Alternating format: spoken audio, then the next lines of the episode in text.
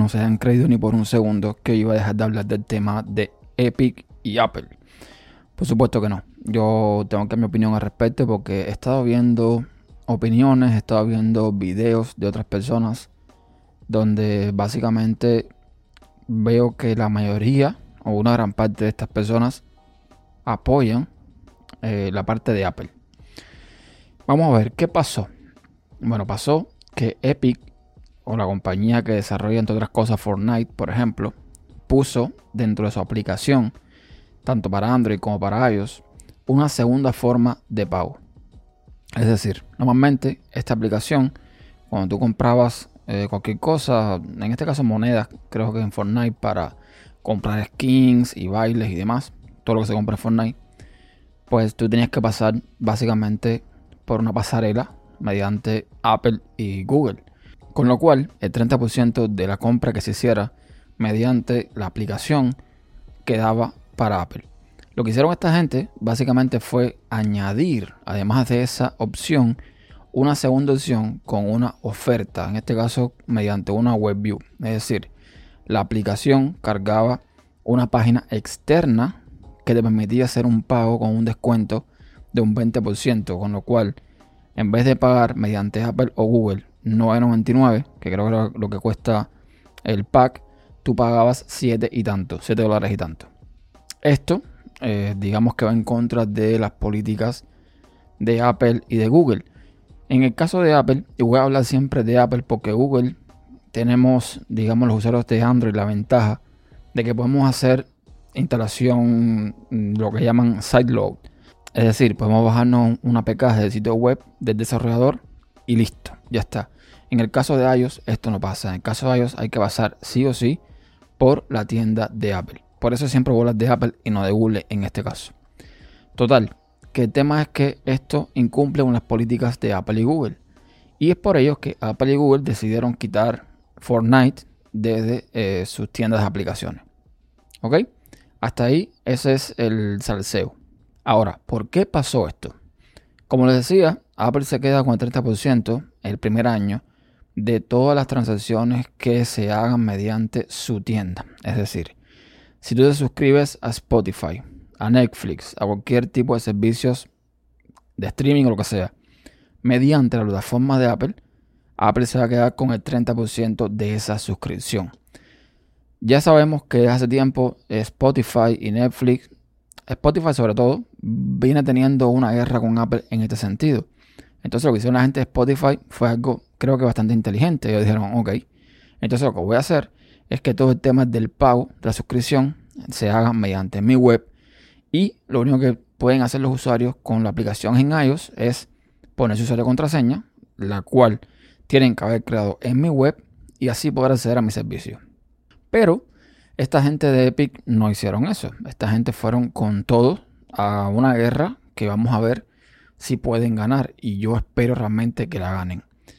Porque, imagínense, en el caso de Netflix y Spotify, tú pagas una mensualidad por el servicio. Pero en el caso de Epic, por cada pack que tú compres de monedas, así sea, no sé, un pack de 10, de 20, de 30, de 40, de 80, de 1000 dólares, lo que sea, en cada transacción, en cada compra, Apple se queda con un 30% de esa compra. Hay que aclarar, por supuesto, que el 30% es el primer año. A partir del primer año es el 15%. Entonces, Epic dijo, mira, ya basta, no quiero seguir con esto. Y yo apoyo a Epic al 100%. Y les explico por qué. Este tema del 30% para desarrolladores pequeños tiene sentido. Mucho sentido. ¿Por qué?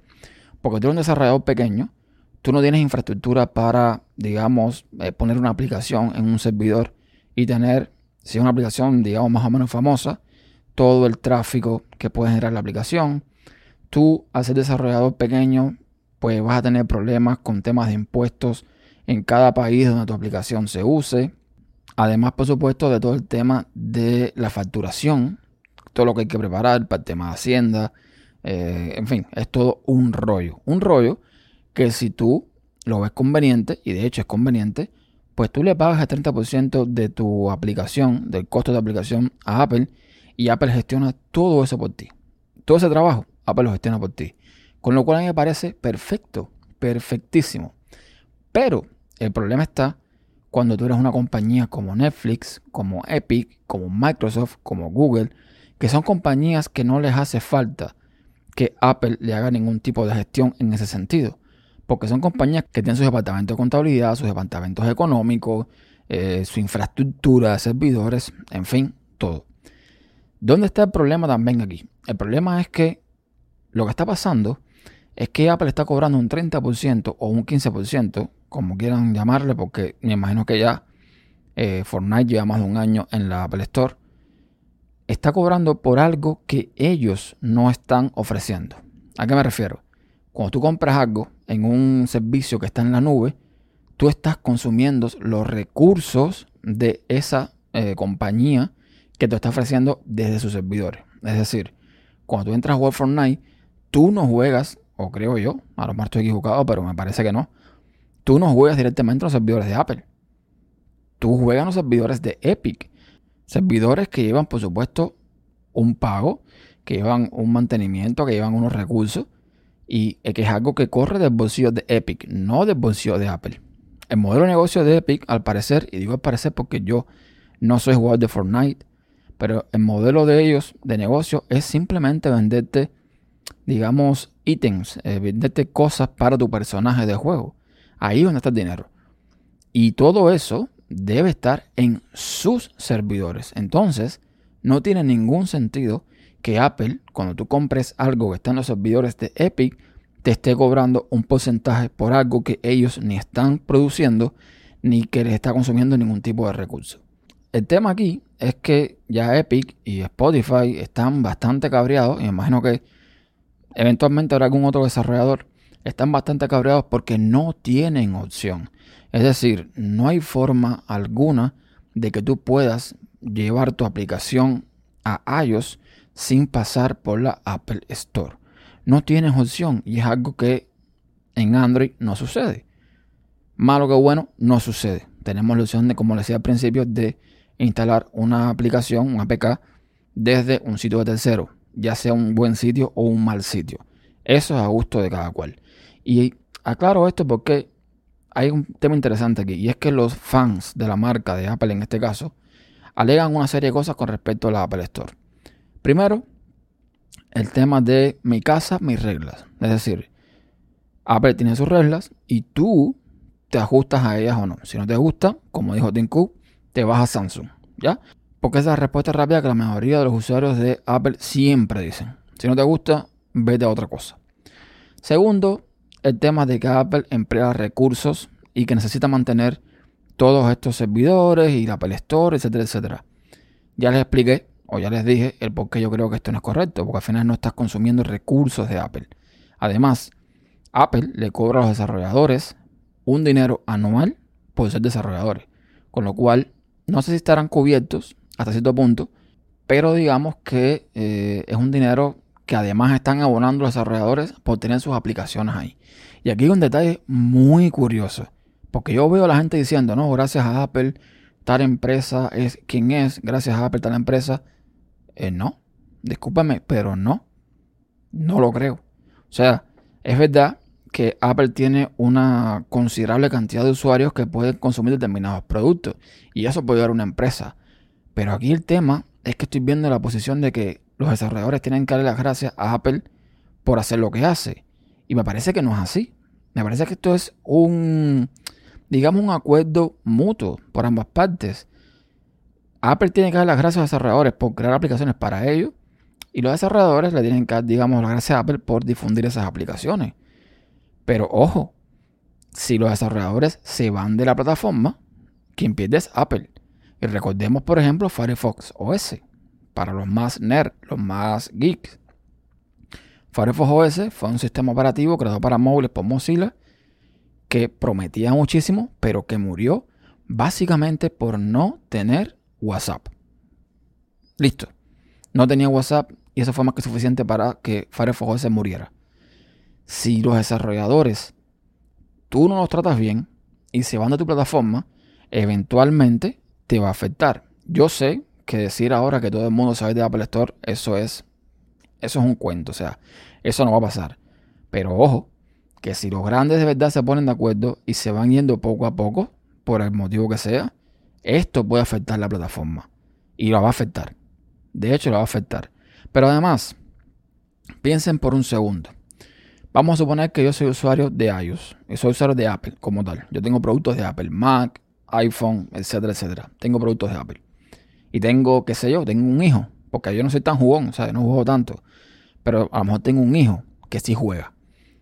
¿Qué tengo que hacer yo entonces? Si Apple no me deja poner el servicio de la nube de Microsoft, si no me deja jugar Stadia, si no me deja tampoco jugar Fortnite, ¿qué tengo que hacer yo entonces? Irme a la competencia. Comprarle al niño, pues, un tablet Android o un teléfono Android que sí permite correr esos juegos. Estás perdiendo usuarios, aunque no lo creas, estás perdiendo usuarios. Y con todo el tema que hay de WeChat y todas las medidas que está tomando Trump, etcétera, etcétera, Apple se está viendo y se va a ver afectada en sus ventas. Vivir para ver. Y si Apple se ve afectada en sus ventas, quien se va a afectar al final va a ser el usuario. Porque Tim Cook va a querer estar contento con los inversores. Entonces, lo que va a hacer Tim Cook para tener contento a los inversores es subir el precio por aquí, por allá, por acullá, para ganar el dinero que van a perder supuestamente. Y por último, el otro argumento que dan los fanáticos de la marca es el tema de la seguridad. Que el Apple Store es lo más seguro del mundo, que te ofrece una seguridad extrema, que patatín, que patatán. Y bajo esa excusa, pues Apple te dice, no, tú tienes que pasar por mi tienda, sí o sí, para poder ejecutar tu aplicación en el teléfono. A día de hoy, la mayoría de los sistemas son seguros. La mayoría de las tiendas oficiales de los sistemas operativos, ya sea Android, Microsoft, lo que sea, son seguros. Un usuario de Android, vamos a poner, si yo siempre pongo ejemplo, el Pixel, ¿no? Porque para mí cuando vamos a hablar de Android tenemos que hablar de Pixel. Un usuario de Pixel que simplemente instale todo desde su tienda oficial, desde la Play Store, no debe tener problema. A no ser que se instale una aplicación chunga de esta que Google no haya revisado, una linterna rara esta, una cosa esta de lo que ha pasado en el pasado, porque realmente sí ha pasado, valga redundancia y que tenga algún código malicioso, lo que sea. Puede pasar. Pero lo normal, las aplicaciones normales, las que todo el mundo usa, Facebook, Instagram, Twitter, eh, no sé, PayPal, las aplicaciones que uno usa, que están en la Google Play Store, son seguras. Con lo cual, si tú como usuario te dedicas a instalar aplicaciones nada más de la Play Store, no vas a tener ningún tipo de problema. Olvídense eso. Android al día de hoy es un sistema tan seguro como cualquier otro. Eso, eh, el que diga lo contrario, está viviendo todavía en el pasado. Eso por ahí.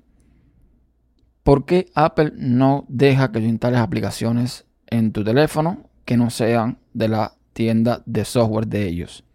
Porque no le da la gana. Es tan simple como eso. Para mí es muy simple. Yo lo explicaba en otro episodio y lo voy a explicar de nuevo. La forma más fácil que tiene Apple para tener seguridad en sus aplicaciones es muy simple. Yo soy desarrollador, yo subo mi código a un servidor de Apple, ellos revisan mi código, ellos me generan el binario que me haga falta para iOS, para MacOS, para iPad OS, para lo que le haga falta. Para eso le pago una mensualidad a Apple. Y ellos me generan el binario, binario que yo voy a usar, lo voy a poner en mi sitio web y tú lo vas a descargar desde mi sitio web no me hace falta que esté en la Apple Store. Podría dejarlo si quiero. O sea, podría tener la opción de tener el instalador en la Apple Store para el que quiera usar la Apple Store. O podría dejarlo en mi sitio web para el que quiera usarlo desde mi sitio web. Cuando tú te descargues ese binario de mi sitio web, Apple generó un hash. Y a la hora de instalar, ese hash tiene que coincidir el binario que te bajaste de mi web con el hash que tiene Apple en sus servidores. Si coinciden, se instala. Si no coincide, no se instala. Ya está ahí está la seguridad que te hace falta. No, pero a lo mejor el desarrollador pone algo para que después que la aplicación esté instalada, activar algo desde sus servidores, lo que sea. Bueno, si el desarrollador pone algo para activar un WebView o lo que sea, posteriormente la culpa es de Apple, que es la que tiene que auditar el código y ver lo que está pasando con ese código. Es tan simple como eso. Pero la seguridad con un hash que tenga el binario que se compruebe contra el que tiene Apple está más que asegurada. Es así de simple. No hay excusa ninguna. Entonces, el tema es que yo estoy viendo que ya tuvieron problemas o están teniendo problemas con Microsoft, con Google, ahora con Epic. Y a mí me da la sensación que todo este rollo al final también, de alguna forma, a lo mejor ellos creen que los beneficia con el tema de Apple Arcade, que es un servicio de juegos casuales lanzado por Apple y que al parecer no está teniendo el éxito que ellos esperaban. Además, hay que, digamos que, anotar un par de cosas más en esta historia. Y es que Apple está, digamos, eh, volviéndose lo que ellos juraron destruir. Cuando Apple lanzó el Mac, sacaron un video titulado creo que en 1984, donde se ve el típico video que se ve esta mujer corriendo con, con un mazo, con un como con un martillo gigante que lo tira contra una pantalla y ahí Apple dice que el monopolio creo que de IBM, que bla bla bla bla y la gente de Epic hicieron lo mismo con Fortnite. Entonces le están diciendo a Apple, mira, estás haciendo lo mismo que juraste destruir. Lo estás haciendo. Y tenemos que tener en cuenta que Apple está compitiendo con Apple Music, con Apple TV Plus, con eh, Apple Arcade, con otras compañías a las que le está cobrando un 30% y ellos no están pagando ese 30% porque sería estúpido, evidentemente, pagarse ellos mismos un 30%. Con esto lo estoy diciendo es que Apple está cayendo en temas de monopolios muy gordos y tenemos que recordar que Tim Cook ahora mismo está metido en una investigación que están haciendo a Facebook, Amazon, Google y Apple por temas de competencia desleal, de monopolios, etcétera, etcétera. Con lo cual la cosa se puede poner bastante, bastante caliente. Yo repito, aunque estoy de acuerdo con muchos en que Epic rompió el contrato, hizo algo ilegal, aunque habría que revisar, habría que ver, porque Epic tiene abogados. O sea, yo no creo que se a hacer algo ilegal de por sí cuando saben que va a tener consecuencias. Y si el contrato, por ejemplo, dice que tienes que tener mi forma de pago y yo dejo tu forma de pago, pero añado una forma de pago nueva, no sé hasta qué punto ese contrato se está rompiendo. Supongo que no se está rompiendo. No sé. El punto es que vamos a ver qué pasa con esto. Ahora todo se va a resolver en tribunales, evidentemente. Yo pienso que Apple debería darte la opción como desarrollador de pasar por su plataforma o no pasar por su plataforma. Así de simple. De hecho, el otro día, Julio César Fernández de Apple Coin daba una solución muy válida. Apple, en vez de cobrarse 30% a todo el mundo, debería crear un mecanismo, una pasarela de pago que la gente pagaran desde Apple Pay, por ejemplo, y esto fuera directamente a la pasarela de pago del desarrollador. Y Apple cobrar un por ciento como pasa con una tarjeta de banco, con una tarjeta de crédito, etcétera, etcétera. Entonces, están metiendo en un lío gordo y yo creo que no tienen razón. Tú no puedes estar cobrando una comisión por algo que tú no estás creando, por algo que tú no estás produciendo. No me puedes tampoco venir con la historia de que te gusta esto o te vas porque no me estás dando opción no me estás dando opción. Y si al final la política va a ser, pues, o esto o nada, muchos desarrolladores se pueden empezar a ir de la plataforma. Muchos desarrolladores que a lo mejor tienen aplicaciones que son importantes para determinados usuarios. Y hay que tener en cuenta un par de cosas. Primero, ya el resto de los sistemas, Windows, Linux incluso, Android, ya no son lo que eran. Ya son mucho mejores que en el pasado. Y Apple tampoco ya no es lo que era. Ya el servicio de postventa no es tan bueno. Ya los productos, algunos que lanzan, no son tan buenos. En fin, en fin, en fin. Entonces, cuando toda esta serie de cosas se van uniendo, aquí se puede crear un, digamos, un rollo interesante donde puede experimentar de alguna forma u otra pérdida de usuarios. Por supuesto que a lo mejor no va a ser una cosa grande en masa, pero un usuario que pierdas es un usuario que no te va a dar dinero.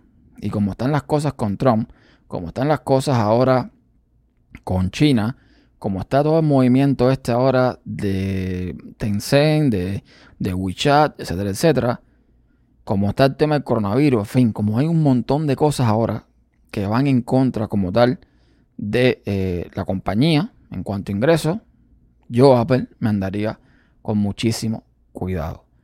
En resumen, aunque Epic haya hecho algo ilegal, creo que está de alguna forma más que justificada su protesta.